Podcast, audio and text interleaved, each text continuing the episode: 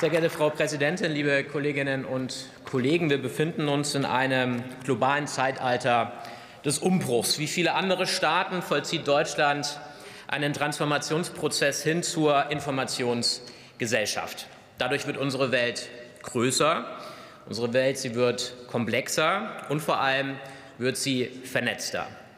Denn in jeder Sekunde kommunizieren unzählige Menschen, Maschinen oder Programme miteinander, meistens über mehr oder weniger interessante Dinge, manchmal auch über wirklich weltbewegende Ereignisse.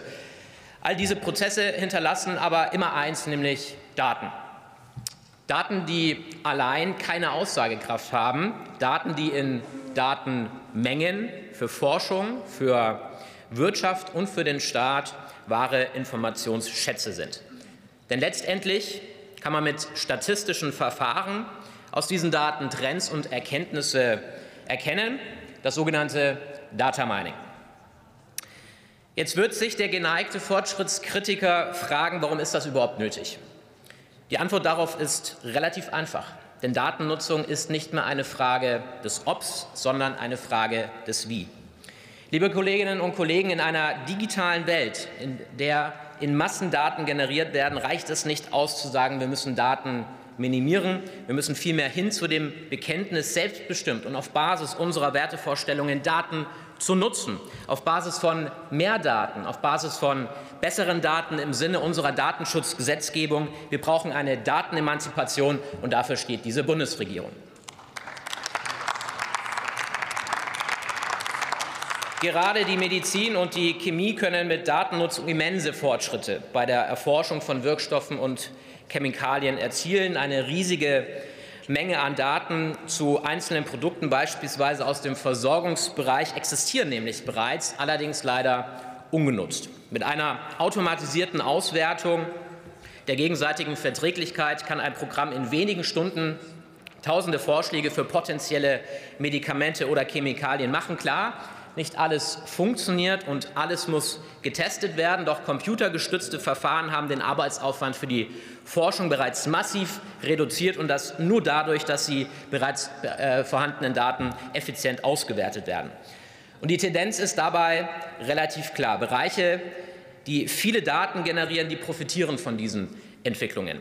Hier lassen sich am meisten Erkenntnisse gewinnen, beispielsweise in den Neurowissenschaften, ein anderes Beispiel für die Pendler unter uns, indem wir Verkehrsdaten nutzen, entdecken wir Potenziale, um den unbeliebten Stau zu reduzieren. Auch ein Klimaaspekt und natürlich auch allgemein im Umweltbereich können wir mit Daten Klimaveränderungen modellieren.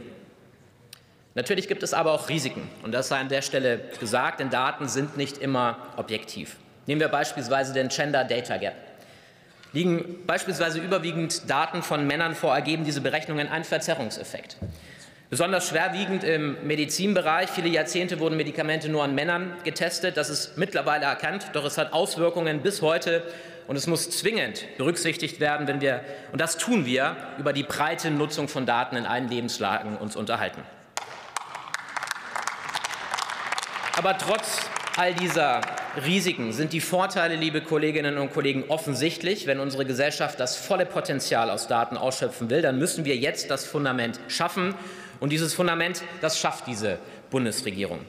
Denn Datennutzung steht und fällt mit dem Stand der Digitalisierung. Daher bauen wir die digitale Infrastruktur schneller und hochwertiger aus. Wir etablieren Datenstandards, wir schaffen digitale Identitäten, all das, was die Vorgängerregierung nicht auf die Kette bekommen hat. Das Bildungsministerium erarbeitet derzeit beispielsweise das Forschungsdatengesetz. Damit erleichtern wir der Wissenschaft gezielt die rechtlichen und praktischen Möglichkeiten des Datenaustausches.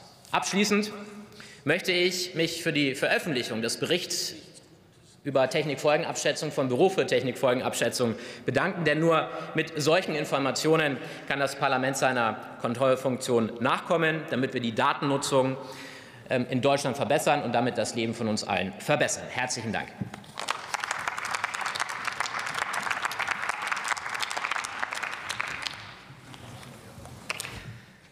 Nächste Rednerin für die Fraktion der CDU-CSU, Franziska